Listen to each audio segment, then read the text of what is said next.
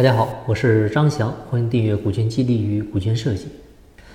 因为特殊行业的原因呢，我们这个行业啊，其实就好比像企业医生一样，每天呢都会遇到各种各样的企业的病、老板的病、员工的病，啊，尤其是呢还经常会遇到比较严重的病人，他们呢就好比是热锅上的蚂蚁，难受而且着急。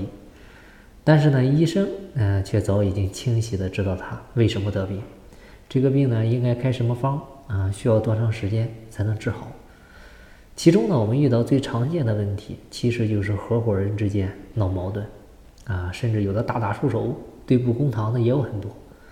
深究起来呢，其实起初你会发现，其实都是因为一件很小的事情产生的，然后有了分歧，没有沟通解决，然后日积月累，积劳成疾，最后发展成了癌症晚期。所以啊，在这里给大家一个建议啊，就是千万千万不要去跟小股东闹矛盾。股东之间有分歧呢，其中很重要的一个原因就是大股东没有给予小股东一定的尊重啊，自认为自己就是带头大哥，我对公司的贡献最大啊，你们什么都得听我的，公司的钱怎么花我自己说了算，财务报表也不公开，每年盈利情况呢怎么样也不给小股东汇报，甚至几年也都不分红。丝毫不顾及小股东的心理感受，短时期这样可以，但是呢，你要记住，啊，小股东也是公司的主人，他们也是真金白银投了钱的实股股东，他们不对自己负责，也会对自己的钱负责。时间长了，他们嘴上不说，背地里对你肯定有怨言。再加上财报你既不公开，也不透明，你大股东拿着公司的钱随便用。他们就会本能的怀疑你挪用资金，啊，职务侵占、转移利润，这些都是人性。一旦哪天出个导火索，他们积压已久的怒火就会彻底爆发，而且一发不可收拾。俗话说啊，这个病来如山倒，病走如抽丝。合伙人之间的信任就好比是一张纸，一旦皱巴了，你再想恢复就非常难了。但现实中呢，很多大股东都很强势，自认为自己的所作所为，他都是为了公司。啊，你们这帮小股东不仅不感恩于我，还怀疑我，故意跟我唱对台戏。啊，气急败坏之下，不仅不想解决问题，还想着把矛盾升级，甚至闹到法院。其实啊，真没必要。啊，首先呢，你看哪家公司它能保证百分百干净？如果小股东抓住你大股东的把柄，让你吃不了兜着走。对吧？雷市长飞木长江，真功夫才达标，这不都是被小股东送进去的吗？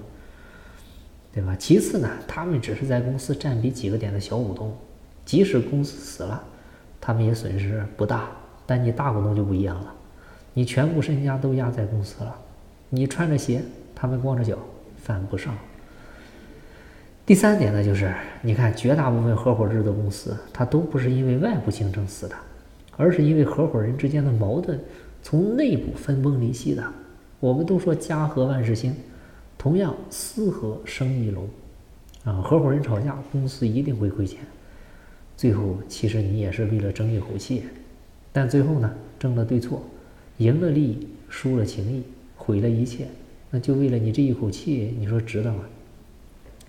我们都说高手他都是时间管理大师，把自己最宝贵的时间用到投入产出比最大的地方。